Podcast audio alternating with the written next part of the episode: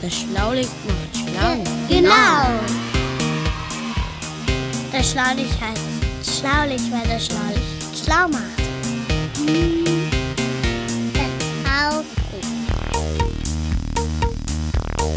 Das. Schlaulicht, der interessante Podcast für Neugierige. Und heute unterhalten wir uns über Bücher.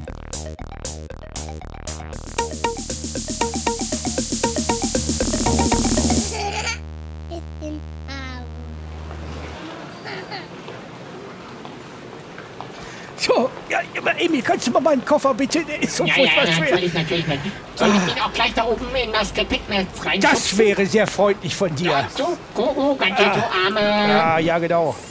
Sehr Also, schön. äh, Jörg, musst du dich hier so vorbeidrängeln eigentlich? Ja, ich will doch ans. Fenster. Ich will doch ans Fenster. Das hatten wir auch so Ja, ausgemacht. ja, Jörg ja, darf am natürlich, natürlich. sitzen. Äh, aber du hättest dich auch in, in 30 Sekunden noch ans Fenster Ja, ja. setzen dürfen. Ja, aber, man weiß ja nie so genau, wer sich da noch vordrängelt. Ne, Emil? ist ja auch, Unverschämtheit. Ist ja auch Das egal. darf hier eure Koffer schleppen und dann werde ich auch noch angepöbelt. ja, Wer ja. pöbelt dich denn an? Also bitte jetzt. Außerdem, außerdem bist du dir der Haupt. Also, liebe Leute, hier kein, kein Streit. Ich wollte mal darauf hinweisen, wie toll ich das finde, auch gerade nach unserer letzten Folge über den Klimawandel, dass wir es mal so im Zuge der Nachhaltigkeit schaffen, uns alle gemeinsam in den Zug zu setzen und das Schlaulichtmobil stehen zu lassen, um äh, äh, wohin eigentlich nochmal zu fahren?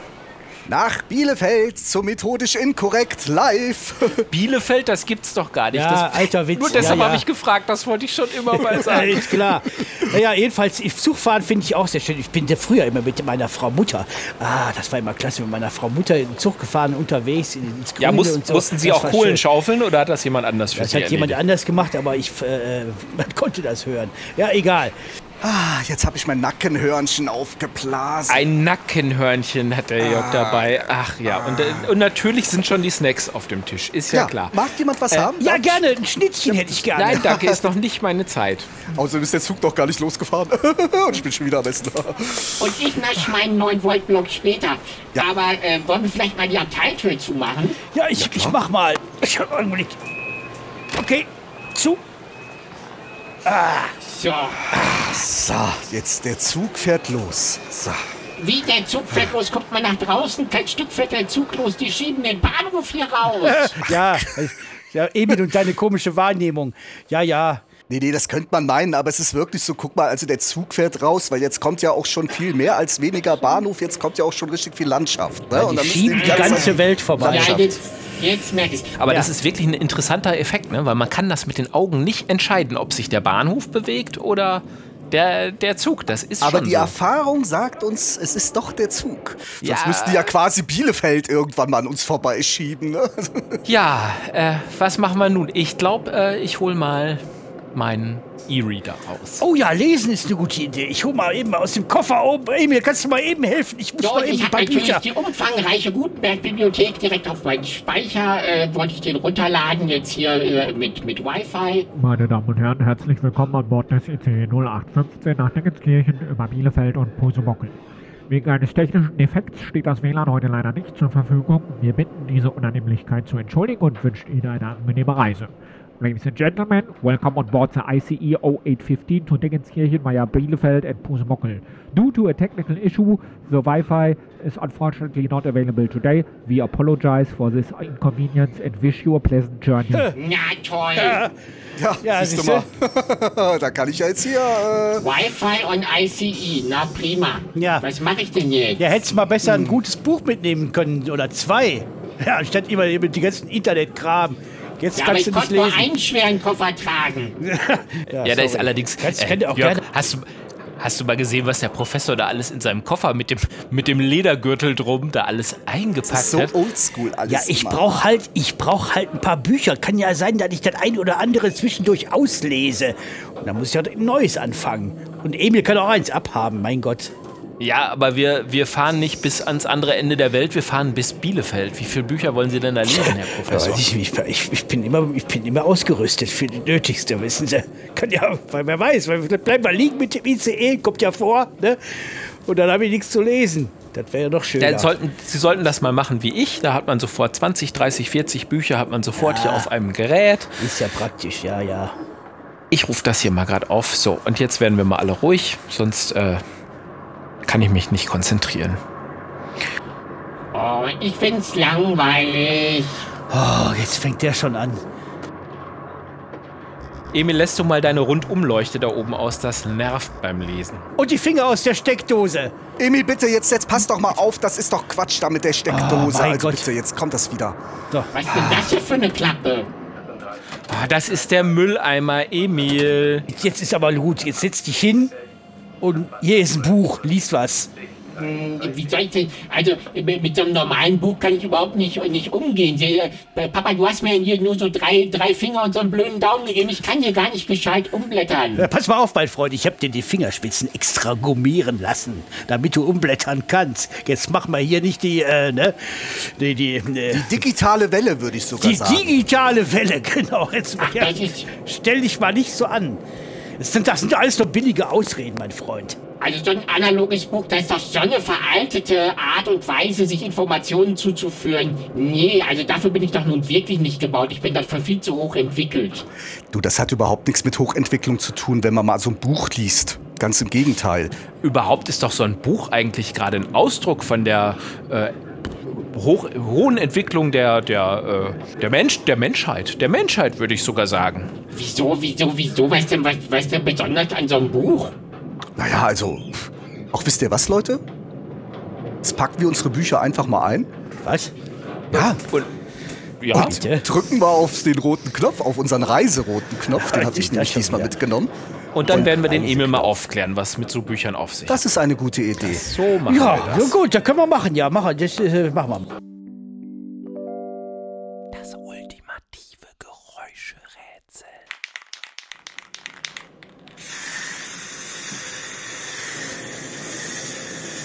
Kann man die Haare mitmachen? Kann man was an die Wand mitschreiben? Wer weiß? Wer weiß Also so, so weiß. Bücher gab es ja nicht schon immer. Nee.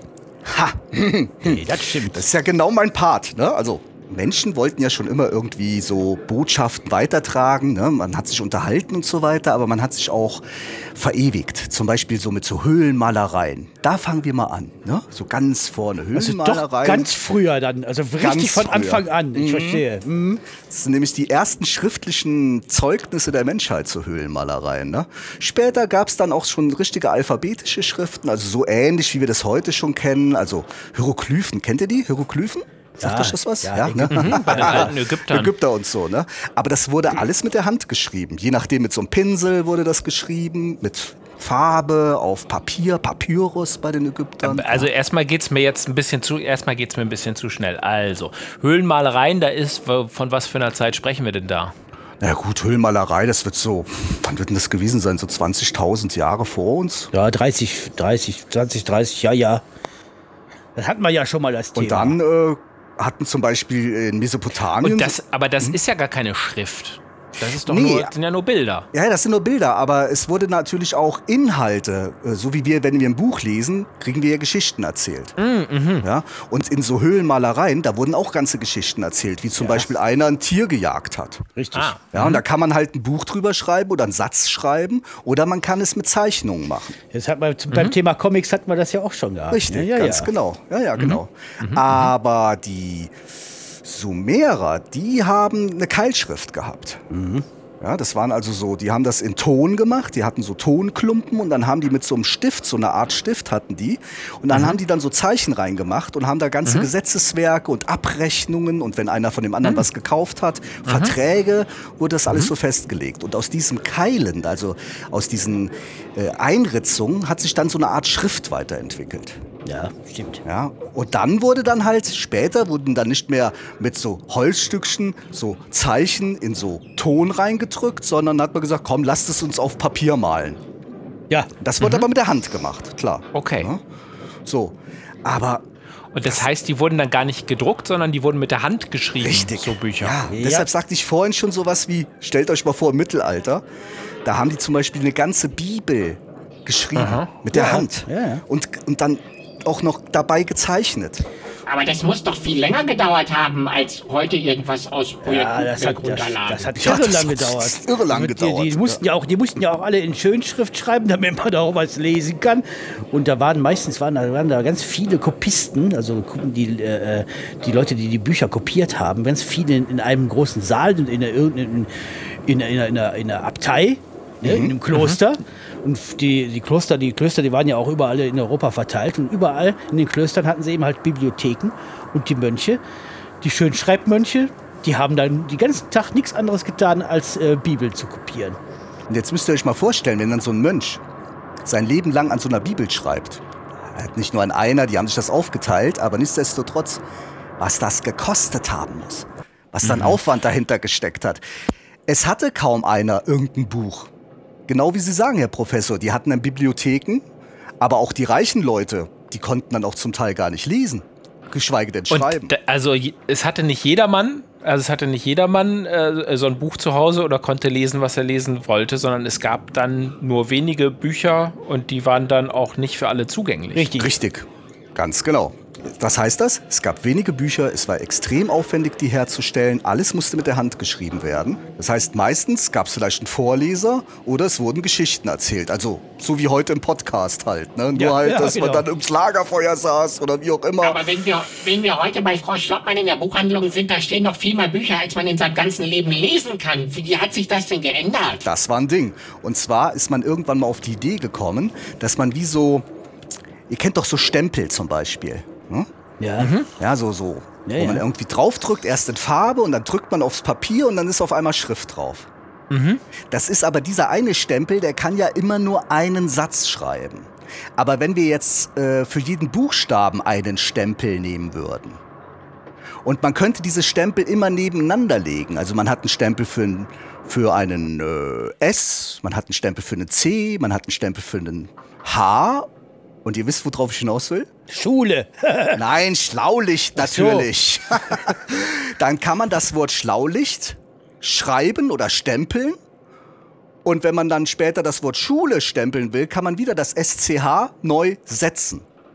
Und das nennt man bewegliche Lettern. Also Letter als Buchstabe. Und jeder Letter ist ein einzelnes, ein einzelner Stempel.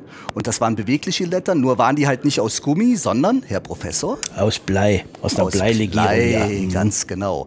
Ah, und die wurden dann wie auf Schienen oder wie Ja, kann man sich das ja, vorstellen? Äh, Wir sitzen ja hier im Zug. Ne? Ja, ja, der, der, Der André. Ja, ja, der, der Schriftsetzer, so nannte man die Leute, die das halt mal, mal zusammensetzten. Der hatte so ein Gerät in der Hand, den nennt man Winkelhaken. Und da hatte dann immer aus dem, aus dem Setzkasten, aus dem, wo die Schriftbuch, wo die Buchstaben drin lagen, die Lettern, eben, dann eben halt äh, die Sätze zusammengelegt und dann später eben halt äh, zusammengesetzt in einem großen Rahmen. Genau, und das wurde dann Ah. Wörter und diese Wörter wurden zu Sätzen und diese Sätze wurden zu Seiten und diese Seiten wurden dann zu Büchern. Und die waren wahrscheinlich immer noch nicht billig, aber die waren damit wahrscheinlich sehr viel günstiger, als wenn jemand das von Hand schreiben musste. Und nicht nur das, wenn man einmal so eine Seite zusammengesetzt hatte aus einzelnen Buchstaben, konnte man ja die Seite immer wieder neu drucken. Richtig. Und man nennt das halt drucken. Ach, weil man hat so eine Seite ja praktisch wie ein Stempel und kann Genau. die ganze Seite immer wieder, genau, immer mit wieder drucken. Druck, ne, Farbe drauf, Druck drauf, Papier drunter, zack, dann wird die Farbe übertragen auf, diese, auf das Papier. Dann kommt wieder eine neue Seite und dieser große Stempel, den man sich dann zusammengesetzt hat, bleibt immer gleich. Das nannte man Druck mit beweglichen Lettern und das wurde von Johannes Gutenberg, der übrigens Johannes Gänzfleisch hieß, aber das ist eine andere Geschichte. ja, 1450 wurde Ja. das entwickelt in Mainz, gar nicht weit weg. Das heißt 1450, das ist ja schon ganz schön lange her. Ja, das ist richtig lange her. Und der hat quasi den modernen Buchdruck mit beweglichen Bleibuchstaben, hat der entwickelt.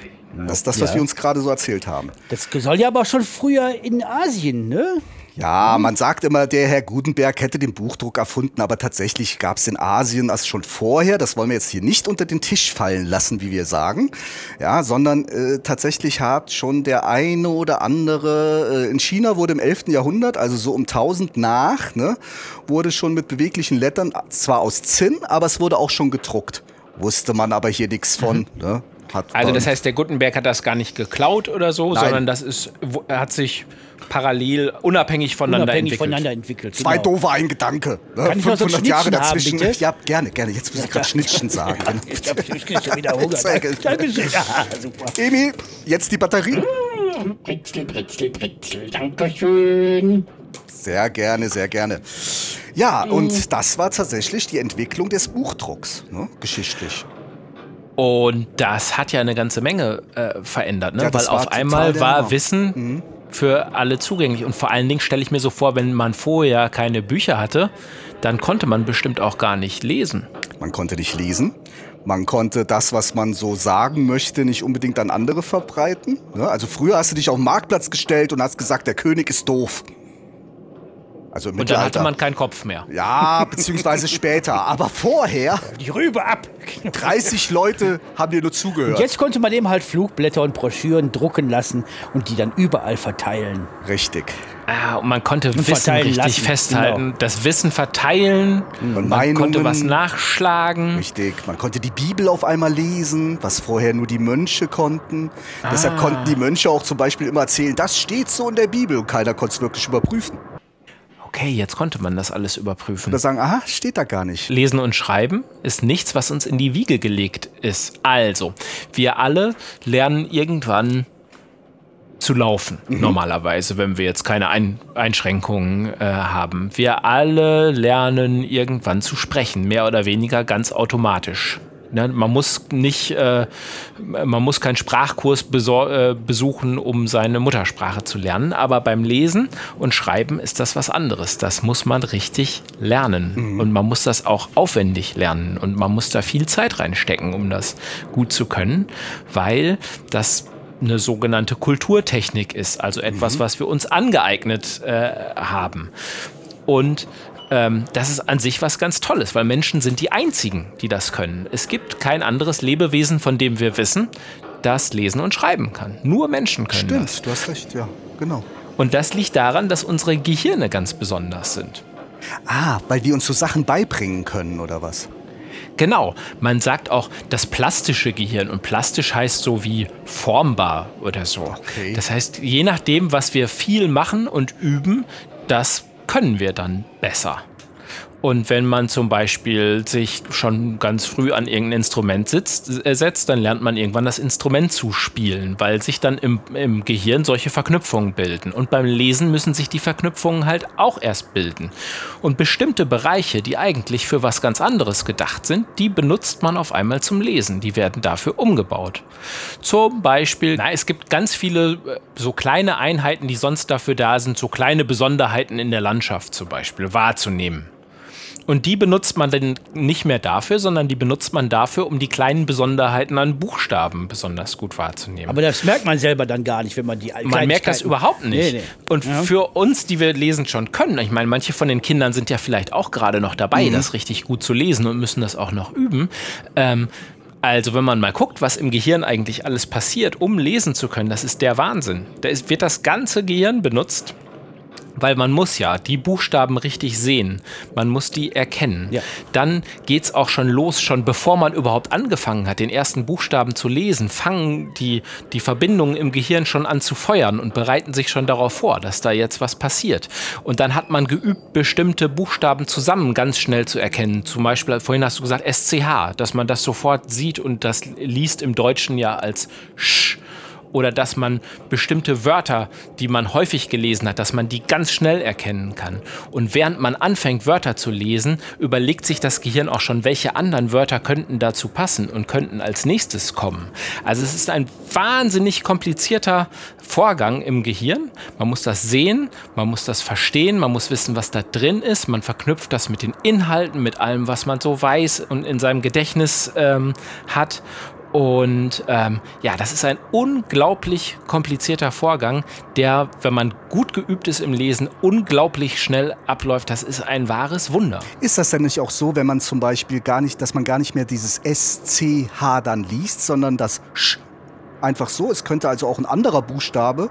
Es könnte also. Ja, man hat solche Einheiten schon gespeichert, sag ich mal. Ne? Und je geübter man ist, desto schneller gelingt das. Also bei Kindern, wenn die anfangen zu lesen, macht das unheimlich viel Mühe und die müssen da sehr viel auch noch drüber nachdenken, wie das, äh, wie das funktioniert. Und deshalb ist es auch langsamer. Und wenn man dann so Aber alt ist wie der, der Professor, Zeit- dann kann man dann so alles in einem direkt so durchlesen. Ne? Ja, dann das kann man das sehr viel Dingen, vor allen schneller, Dingen, vor, allen Dingen, wenn man das hinterher, wenn man, wenn man das hinterher kann, dann macht man sich ja gar keinen Kopf drum, äh, äh, wie, wie schwierig das war, das zu lernen. Dann ist wird das nämlich ist das nicht irre? Genau. Ja. dann wird das zu, zu automatischen Prozessen. Ja. Und gerade ähm, wenn man Geschichten liest, dann, und ich habe ja vorhin gesagt, das Gehirn macht sich dann auch schon Gedanken drüber, worum geht's denn da eigentlich und was könnte als nächstes kommen und so. Also so literarisches Lesen, Geschichten lesen, ist ja auch immer ein Spiel mit den Möglichkeiten. Also man ist ganz tief drin in der Geschichte und man kann sich Fragen stellen. Was würde ich tun, wenn ich ähm, an der Stelle des Helden wäre?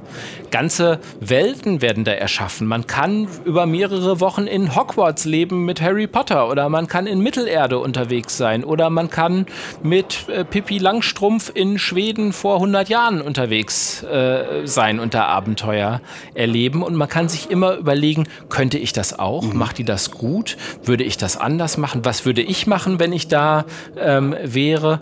Und man lernt halt auch dabei unheimlich viel. Man lernt sich auch selber kennen, glaube ich, wenn man solche Geschichten liest. Und man wird quasi entführt in andere Welten durch Lesen. Mhm. Also auch so ein, das ist ja so wie so ein Film im Kopf irgendwie, ne? Ja, Kopfkino wollte ich auch schon anbringen. Ja, ja, ja, ja, ja, ja. Ich, ich bin, ich brauche immer ein bisschen länger. Ja, wir kennen ja.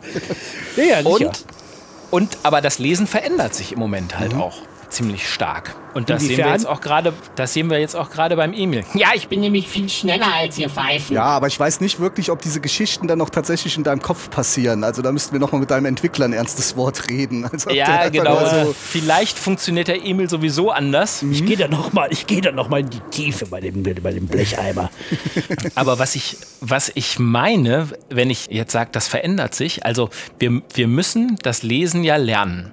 Und wenn das, äh, wenn man, wenn das so anstrengend fürs Gehirn ist, ähm, und wenn das so aufwendig ist, das zu lernen, dann könnte es ja auch sein, dass sich das Lesen verändert, wenn sich die Welt verändert, in der wir lesen lernen. Und was ich damit meine, ist also diese ganze Digitalisierung und das, was ich jetzt hier auch mit meinem E-Reader oder so habe, oder ganz viele, die jetzt viel an Bildschirmen lesen oder auf Handys und Smartphones machen, das ist schon zum Teil dann auch ein anderes Lesen als das Lesen in Büchern. also wir sollten mehr in Büchern lesen, als mal gerade so. Ich würde jetzt gar nicht unbedingt im Sinne von äh, gut oder schlecht Ja. das sagen, sondern sagen, das ist anderes Lesen, weil das Lesen im Internet halt häufig ein schnelles Lesen ist. Mhm. Da will man sich schnell über was informieren. Da kann man ja auf diese Links klicken, die immer so blau sind und dann ist man auf einmal schwupps in einem anderen Artikel. Oft fängt man ja an, an einer Ecke zu lesen und ist sofort mit so fünf, sechs Links zack, ihr Ja. ganz woanders Ja, ja. hingesprungen und liest auf einmal über was ganz anderes, als man eigentlich wollte. Man kann ganz schnell Informationen finden, die man äh, finden will und das ist ja auch was total Tolles. Und deshalb glaube ich, man braucht beides. Man muss dieses schnelle Internet lesen und das schnell verarbeiten, diese Texte, das muss man genauso lernen wie das vertiefte Lesen. Und man muss halt ähm, aufpassen, dass einem das vertiefte Lesen nicht ganz verloren geht. Weil ja häufig, wenn man so sein Handy daneben liegen hat und man fängt an, in so einem Buch zu lesen, äh, sich dann manchmal ganz schnell denkt, oh, ob vielleicht eine Nachricht gekommen Ah ist. ja, das kenne ich guck auch. mal Das, schnell das passiert Ja, mir das andauernd. ja. Ah, das ist ja schrecklich. Ja, stimmt. das weiß ich. Und dann wird man ganz schnell wieder rausgerissen. Und dieses Apropos rausgerissen, ich bekomme gerade übrigens wieder eine Nachricht hier. Ach nee, da reden wir ja gerade drüber. Äh, äh, äh, Und, und übrigens, ich lese ja eigentlich ganz gerne, zumindest unterwegs hier auf meinem E-Reader, aber auch da habe ich jetzt gelesen, dass es schon auch noch einen Unterschied macht, ob man ein echtes Buch oder ein E-Reader hat. Könnt ihr euch nicht vorstellen, ne? Äh, nee, ich, ich lese ich lese ja auch gerne Also für E-Reader. mich macht das überhaupt keinen Unterschied. Ja, also ein Unterschied ist halt zum Beispiel, dass man in einem gedruckten Buch sehr viel besser sich merkt, ähm, an welcher Stelle was in der Geschichte ist, weil man sich halt äh, merkt dadurch, dass man das wirklich in der Hand Mhm. Ja, hat und richtig. befühlt, dass dann weiß man besser, was ganz am Anfang passiert, was in der Mitte passiert oder wenn man eine Stunde gelesen hat, wie viel bin ich denn vorwärts gekommen und ähm, das kommt bei einem E-Reader anscheinend nicht so gut rüber. Da hat man zwar so Prozentanzeigen, aber man merkt sich nicht so gut den Ablauf von einer Geschichte, Ja. ähm, wenn man auf dem E-Reader liest. Und ich weiß nicht, ist da schon mal aufgefallen, so ein E-Reader, da sehen die Seiten halt häufig auch nicht so schön aus wie im Ja, gedruckten Buch. ja, im, im, die, ja, die Verlage bzw. die Gestalter, die geben sich ja schon ein bisschen mehr Mühe beim Satz. Das heißt, Beim äh, Satz, also beim, beim, beim Satz. Beim Satz, beim, beim Setzen der Buchstaben aneinander. Das hat Ah, man früher mit beweglichen Lettern, macht man heute mit dem Computer. Und man versucht natürlich so eine Seite auch schön zu gestalten. Das heißt, eine Silbentrennung, einen optischen Randausgleich. Das dieses, das zum Beispiel, Optischen der optische Randausgleich? Randausgleich ist zum Beispiel, dass die, die, die, die Silbentrennungsstriche ne, dass sie ein Stückchen weiter rausstehen. Ach Damit das so. Ganze optisch glatt am Rand ist. Ne? Ah. So, dann gibt es dann ne, einen schönen Satzspiegel bauen. Äh, das heißt also, dass die Seite schön aufgebaut ist, dass die gut lesbar ist. Die, die, die, darauf achten, dass man eine schöne Schrift nimmt mit Serifen. Serifen, das, Weil das, das Auge liest ja mit, das ne? Auge liest Was mit. sind und denn das Serifen? Das, sind irgend- Serifen, das sind, das sind die kleinen Füßchen an, an manchen Schriften. Kann man auch sehen, wenn man, wenn man zum Beispiel eine Zeitung liest oder eben halt ein Buch. Ne? Online hat man viel, Da zum Beispiel. sollten die Kinder vielleicht mal nachgucken, ne? Weil Ja. es gibt ja serifenfreie Schriften, glaube ich, ne? Aber in so Büchern sind normalerweise Ser äh, so Serifen mit so Füßchen dran, ne? Ja, im, In- im Internet, zum Beispiel online, hat man oft serifenlose Schriften. Wa- Warum, weiß ich jetzt auch nicht so genau. Aber eben halt ein Buch ist eine, ist eine Serifenschrift eben halt sehr sinnvoll, weil die, diese Füßchen, die äh, äh, lassen einen wie auf einer Schiene, ja, Schiene, hier will Ja, das ist wie so ein Zug. Auf der die, Schiene. Die auf der Schiene de, durch die, Ja, aber, aber das erinnert mich auch äh, äh, daran, wenn man lesen und schreiben lernt, dann hat man am Anfang ja auch tatsächlich sowas, das wir in der Schule Eisenbahnschienen nennen. Nehm, Mhm. Ja, ne? ja. Nämlich so, so vier ähm, Linien übereinander. Sagen wir auch manchmal Keller und Erdgeschoss Mhm. und Dach dazu, wo die Buchstaben dann drin stehen, ähm, damit die Kinder das besser äh, lernen, wo was äh, hingehört, wo man was hinschreibt. Wo kommt ein kleiner Buchstabe hin, wohin geht der große Buchstabe und so weiter. Dann hat man diese Schienen. Und wahrscheinlich, wenn man die Füßchen, wenn man da mal so Striche dran machen würde, dann hätte man wahrscheinlich auch wieder die Eisenbahnschienen, Ja, die man beim genau. Lesen, äh, Ja. Lesen lernen so hat. Ja, ja, und so, so funktionieren halt die Serifen. Die, die, die, für die, die äh, lassen den, den Blick eben halt die Zeile entlang gleiten und lassen und, und ist dann auch sehr angenehm zu lesen und man wird wie auf einer Schiene durch die Geschichte geführt. Und eben halt äh, äh, so typografische Feinheiten wie im Buch, die hat man auf dem E-Reader oft nicht. Ne? Es gibt viele E-Reader, die haben zum Beispiel keine Silbentrennung. Das heißt, das heißt die, die, äh, die Sätze, die werden auseinandergerissen, da sind große Lücken im Text, die auch den Satzfluss unterbrechen, was dann sehr äh, nicht so angenehm zu lesen ist. Ne? Dann gibt es dann so Sachen wie, äh, dass zum Beispiel die, die, die letzte Zeile von einem Absatz auf der nächsten Seite steht, alleine. Okay. Ne? Oder die erste Zeile von dem Absatz, der eigentlich auf die nächste Zeile gehört, unten am Seitenende. Ah, Also wenn ich, dann äh, steht was ich hab ganz, dann- ganz alleine. Genau, auf, auf der nächsten Seite, ne? Da steht dann Ja. was alleine auf der nächsten Seite. Da steht immer alleine auf der nächsten Seite oder eben halt als, als, als letzte Zeile von dem Absatz über dem nächsten Absatz, was meistens nicht so schön ist. Das ist die Sache von den E-Readern. Und es reißt dann auch so ein bisschen raus beim Lesen. Ne? Und ich habe sogar manchmal festgestellt, dass man auf dem E-Reader, wenn man so ein bisschen hin und her blättert, dass die Seite dann immer ein bisschen anders aussieht. Das kommt vor, tatsächlich. Das ist, das ist ja auch der Nachteil beim E-Reader. Apropos rausreißen, seid mir nicht böse, halt aber äh, äh, hier gerade, äh, das ist doch, das ist doch Frau Schlottmann, die hier gerade vorbeikommt, oder? Bitte? Das ist doch Frau Schlottmann, was? die hier gerade. Ja, Kann doch nicht sein. Ja, die habe ich aber auch sofort Die erkannt. Tür auf. Macht doch mal einer die Tür auf. Frau Schlottmann. Ja, das gibt's ja gar nicht. Jörg, André, Emil und mein Professor. Hallo, wir sprechen gerade über Bücher, das kommt ja wie gerufen. Was machen Sie denn Ja, hier? aber ich meine, wo wollt ihr denn hin? Also ich meine, Wir, wir, fahren, wir fahren zu methodisch inkorrekt nach Bielefeld, das ist dieser Wissenschaftspodcast. das ist ja ein Ding. Wieso? Weil ich habe heute in meinem Briefkasten eine Eintrittskarte und sogar die Fahrkarte gefunden und fahre auch dahin. Kommt das denn Wie, zustande? für keine Ahnung, wie. wie André. Und warum ist der Also- Papa eigentlich genauso hoch wie ich? Ich weiß ich auch nicht, auf jeden Fall ist das eine Wahnsinnsüberraschung. Das Ja, ist ja Zufall. Finde Frau ja Schlottmann schön. hier im selben Zug mit uns auf einer Reise. Äh, äh, Frau Schlottmann, dürfen wir Ihnen einen Platz anbieten? Bitte schön. Ja, Also jetzt, sehr, Sie sehr gerne. sind, Das also- finde ich ja nett. Also, da können wir zusammenfahren. Hier, ich mache einen Platz. nicht. Meine, meine. Der muss Sie doch irgendwie eingeladen haben. Oder Dankeschön. Aber, aber Frau Schlottmann, wo Sie Ja, schon mal da ja. sind, was mich jetzt mal wirklich interessieren würde, äh, Sie als, als unsere Lieblingsbuchhändlerin, Ja. ne? Ja. Also, Dankeschön. wenn ich jetzt zum Beispiel ein gutes Buch über einen Säbelzahntiger finden will, Ja. äh, äh, wie, wie komme ich denn daran? Oder wie, wie kommt man überhaupt an ein schönes Buch? Ein Also, Buch. es gibt ja mehrere Möglichkeiten. Oft äh, leiht man sich ja unter Freunden Bücher aus. Ne?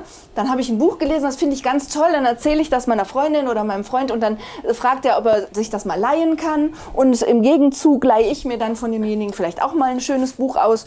So kommt man an Bücher. Oder man könnte natürlich auch, wenn man jetzt gehört hat von irgendeinem Buch ne, und denkt sich, das würde ich auch gerne mal lesen, dann kann man ja entweder in die Bibliothek gehen und danach fragen und sich das ausleihen. Oder man könnte eben auch in die Buchhandlung gehen und danach fragen Ja, und das dann klar. eben Wenn dort ich kaufen. Buchhändler wäre, würde ich ja natürlich auch darauf hinweisen. genau. So, das heißt also, man kann sich eben auch Bücher empfehlen lassen ne, von seinen Freunden oder in der Bibliothek oder in der Buchhandlung. Und ähm, jetzt kommt direkt ein Tipp von mir, nämlich ganz wichtig ist, wenn man ein Buch empfohlen bekommen hat, egal wo man ist, bei Freunden, in der Bibliothek oder äh, in der Buchhandlung, dass man sich hinsetzt und sich ein bisschen Zeit nimmt und die ersten Seiten selber liest. Weil dann merkt man, das gefällt mir oder es ist langweilig. Dann kann ich direkt merken, ob das was für mich ist oder ob ich mir lieber ein anderes Buch besorge. Okay. So wie wenn ich äh, zum Beispiel mir irgendwie ein Musikstück anhöre erstmal so. Ja, ne? das ist im Prinzip das Gleiche. Genau. Ja, ja. Genau. Aber wenn ich zu Ihnen in die Buchhandlung komme, Mhm. Ähm, dann frage ich mich immer, äh, man kann Sie zu so vielen verschiedenen Bereichen fragen, woher wissen Sie das denn alles?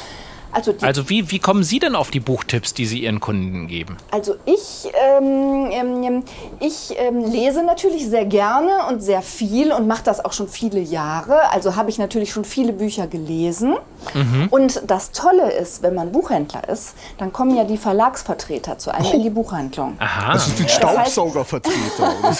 so. Ja, so ähnlich, aber viel schöner, weil die Verlage machen ja immer im Frühling und im Herbst äh, bringen ja neue Bücher raus. So und entsprechend vorher schicken die halt ihre Verlagsvertreter, die auch das alles gelesen haben, die die neuen Bücher kennen, mit großen Koffern ähm, in die Buchhandlung. So nicht groß wie wahr. Professor? Ja, ja, genau, ja, ja, mit großen ja, Koffern. Und dann packt der Verlagsvertreter das aus und dann spricht er mit mir und dann erzählt er mir, was der Verlag geplant hat und wo er viel Geld für die Werbung ausgibt. Und das Allertollste ist, wenn der Verlagsvertreter dann sagt, aber ich habe hier noch was Besonderes. Und dann Ganz kurz, Frau Schlottmann, Entschuldigung, wenn ja? ich unterbreche, aber so ein Verlag, was ist das eigentlich? Ja. Ist das so, Das ist sind ja das diese, das Haus- die, die, die diese ja Bücher herstellen oder so? Genau, Und Sie sind genau. derjenige, der die Bücher dann verkauft, oder? Genau, genau. Und die Bücher müssen ja vom Verlag, also von dem Haus, wo die produziert werden Ah, ja. sozusagen und dann da alle fertig liegen, müssen die ja irgendwie in die Buchhandlungen kommen. Ah, ne? ja, verstehe. Und Alle, klar. das heißt, die Buchhändler kaufen ja dann die Bücher ein und wollen die dann wieder verkaufen. Mhm. So, und dann überlegen sich die Buchhändler natürlich, welche Bücher gefallen wohl meinen Lesern. Und dann ist das Tolle, wenn man schon mit vielen Kindern oder Erwachsenen gesprochen hat und die sagen, das Buch hat mir gut gefallen und das äh, lese ich gern und so, dann weiß man schon, die Leute, die bei mir in der Stadt wohnen, die lesen gern dies und jenes. So. Und dann möchte man aber den Leuten ja auch mal wieder was Besonderes empfehlen. Und da kommt der Verlagsvertreter ins Spiel. Der kennt nämlich auch neue Autoren, von denen noch niemand gehört hat, die jetzt ihr allererstes Buch rausgebracht haben zum Beispiel. Und der empfiehlt dann der Buchhändler und der sagt, hier, ich habe hier einen neuen Autor gelesen, der hat so eine wunderschöne Geschichte erzählt und der hat ganz eigene sprachliche Bilder gefunden und der hat das ganz eigenständig ausgedrückt. Ähm, das empfehle ich Ihnen. Und dann lese ich das und wenn ich das Buch dann toll finde, dann empfehle ich das den Kunden, die in meine Buchhandlung kommen. Und so ist zum Beispiel Harry Potter berühmt geworden. Weil das war eine ganz neue Autorin, die kannte kein Mensch.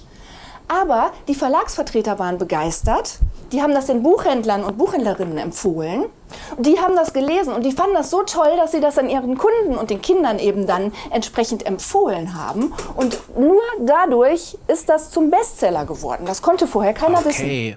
Und jetzt haben wir ja in, in so komischen Buchhandlungen, die äh, immer so alle gleich heißen. Ähm, da liegen auch immer die gleichen Bücher rum. Ja, das sind diese Ketten, diese Da liegen auch immer die gleichen Bücher rum. Und ich komme ja gerne zu, zu Ihnen, Frau Schlottmann, weil bei Danke Ihnen auch mal was ganz anderes rumliegt.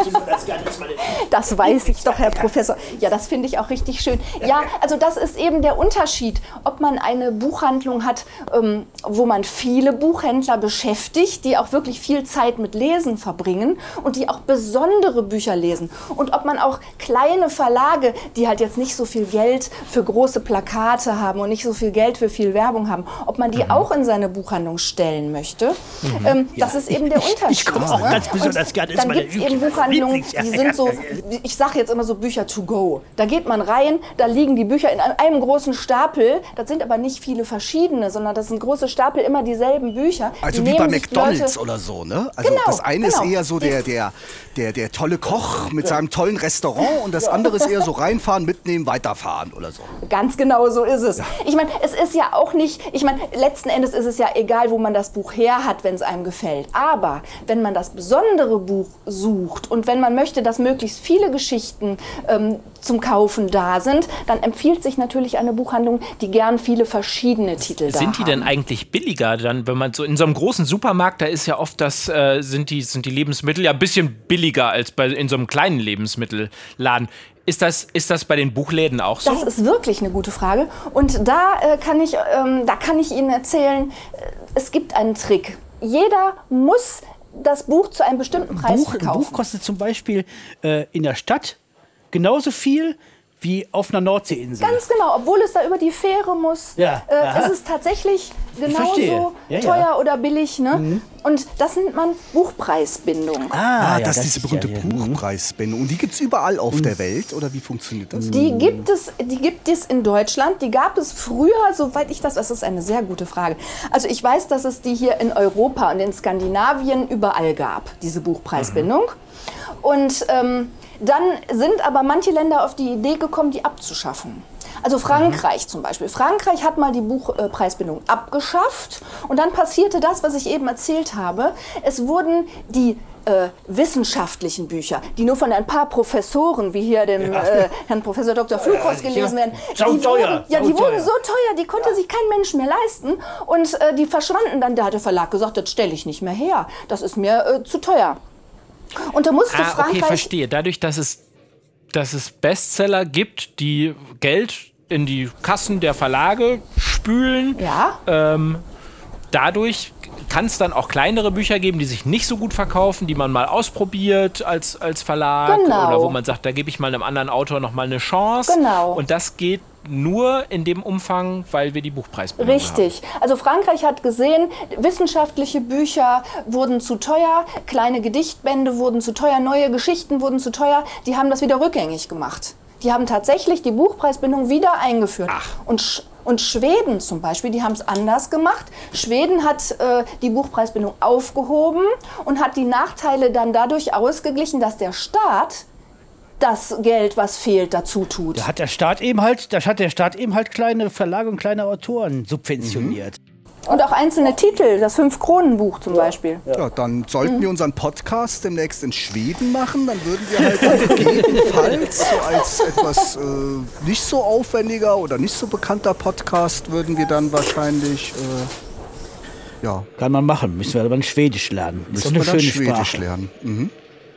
Ja, äh, liebe Leute, äh, ihr wollt vielleicht Schwedisch lernen, aber wenn ich jetzt hier mal gucke, Oh, ähm, wir schon- rollen wir, glaube ich, gleich Oh, tatsächlich da. äh, in- Ja, Bielefeld, wir kommen! Emil, Emil, kannst du schon mal den Koffer runter? So, Herr Professor, ich würde sagen, ich mache doch mal wieder den Ledergürtel um Ihren, äh, um Ihren Koffer rum, ne? Weil wir müssen ja gleich raus hier. Und bevor, bevor wir zum Halten kommen, sollten wir vielleicht noch mal schnell auf den Ja, gern, natürlich, der reiserote Knopf.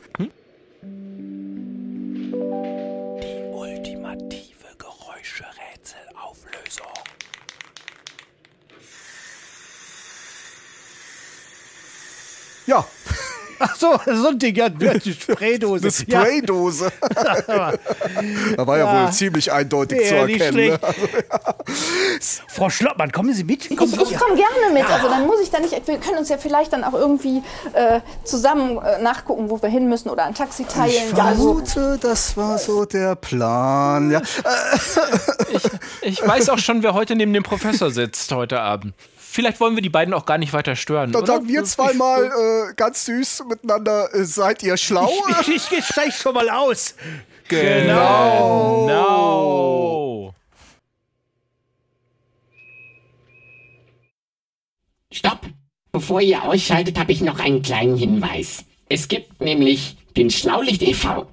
Das ist eine Art Club und ihr könnt Mitglied werden. Der Beitrag kann frei gewählt werden und je nach gewähltem Beitrag bekommt ihr auch etwas von uns zurück. Zum Beispiel Aufkleber oder einen tollen Mitgliedsausweis. Schaut doch mal rein. Alle Infos findet ihr unter www.schlaulicht.info. Werde Mitglied in unserem Club. Wir freuen uns auf dich.